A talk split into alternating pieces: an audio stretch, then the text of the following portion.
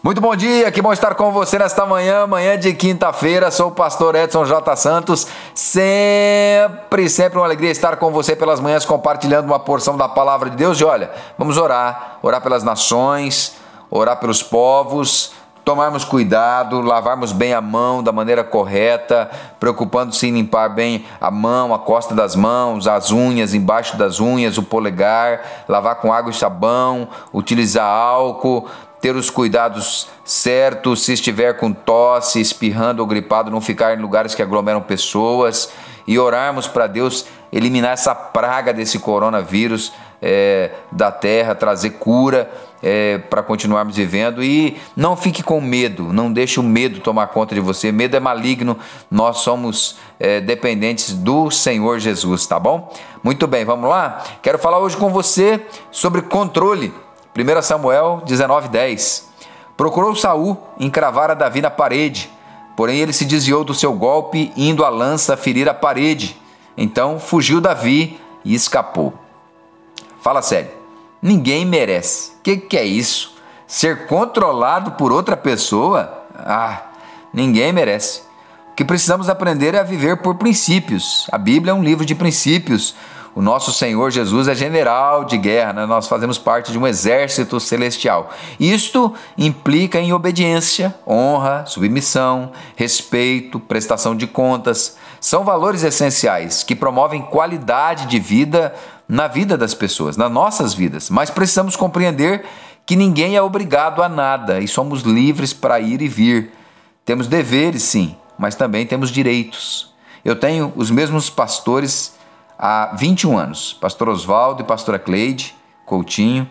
Amo aquela família. São referenciais para mim. Não importa o que os outros dizem, pensam ou que falam.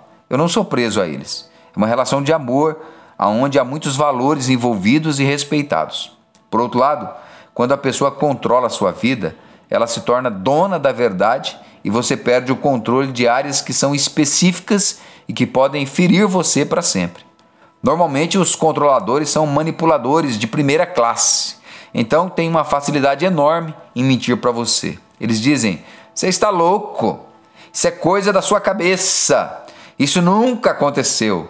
Você está no mundo da lua, fica imaginando coisas. É. Então a angústia, a confusão, a sentimentos distorcidos é uma relação doentia e que muitas vezes a pessoa que é controlada não percebe. A pessoa controlada se torna uma pessoa é, insegura, não é? Ela é, deixa de confiar em si mesma, já não consegue tomar decisões simples sozinha, nem dirigir um carro. Não acreditam mais em si, na sua memória, na percepção real das coisas.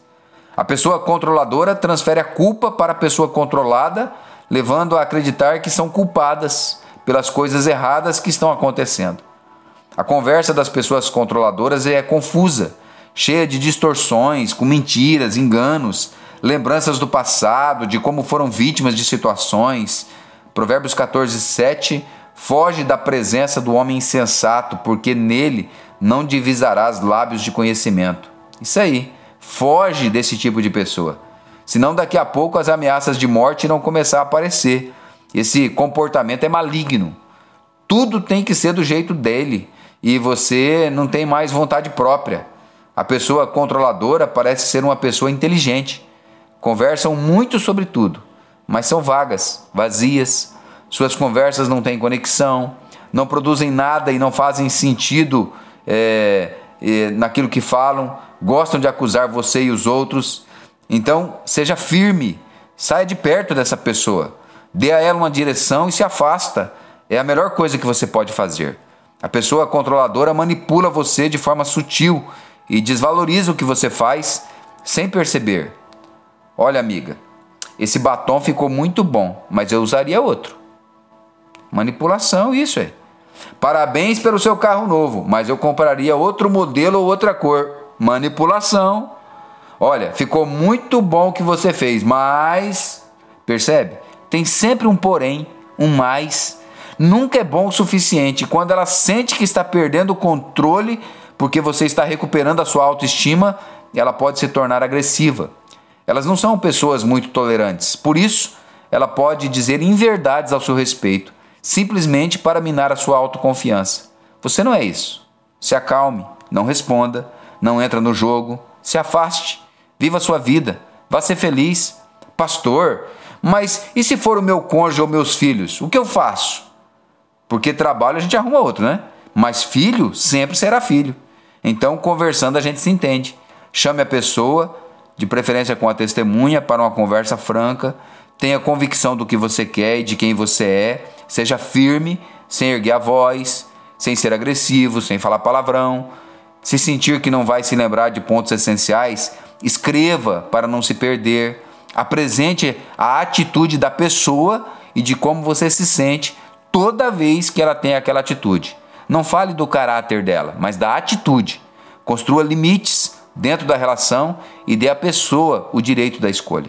Filipenses 4:7 E a paz de Deus, que excede todo entendimento, guardará o vosso coração e a vossa mente em Cristo Jesus. Vamos orar? Pai, em nome de Jesus, obrigado por essa aula. Que nós possamos aplicar essa verdade nas nossas vidas e sermos felizes em o nome do Senhor Jesus, amém e amém. Que Deus abençoe você, que Deus abençoe teu dia. Um abraço.